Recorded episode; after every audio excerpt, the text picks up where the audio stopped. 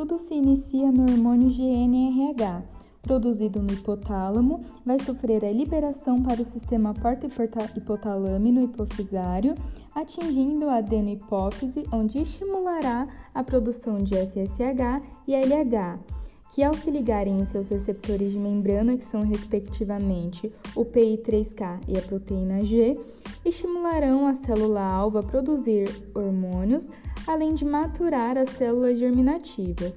Esses hormônios são os estrogênios, que são o bestradiol, estrona e estriol, e o prostrágenos, que é a progesterona.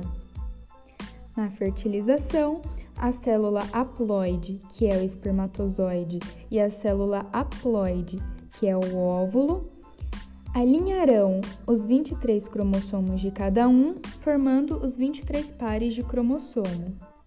Com a ajuda da progesterona, que tem efeito relaxante, esse óvulo fertilizado encontrará condições para passar através da trompa e ir em direção ao útero.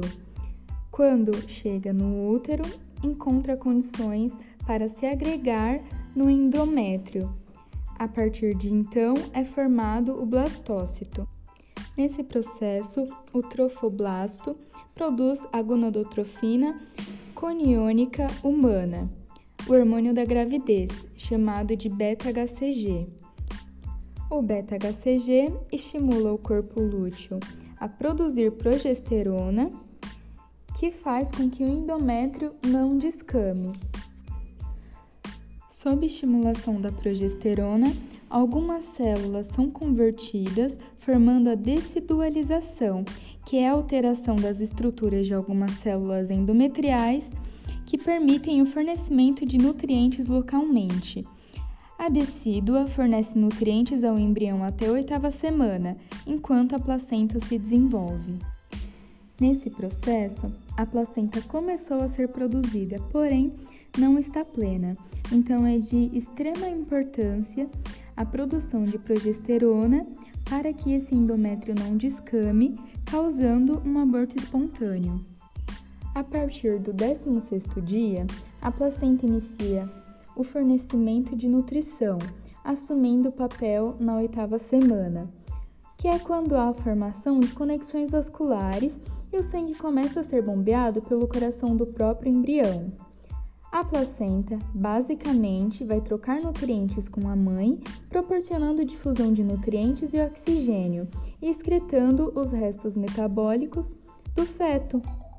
A placenta também tem função endócrina, uma vez que ela produz beta-HCG, que estimula o corpo lúteo a produzir mais progesterona e estrogênio, que ela também pode produzir por si própria.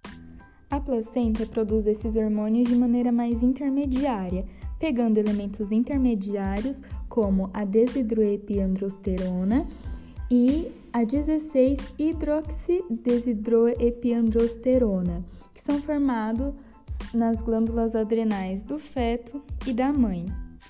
Os efeitos dos estrogênios na gravidez podem ser o aumento do útero materno, aumento das mamas e seus ductos, aumento da genitália externa da mãe, relaxamento dos ligamentos pélvicos, onde as articulações sacroiliacas tornam-se mais maleáveis e a síntese púbica mais elástica.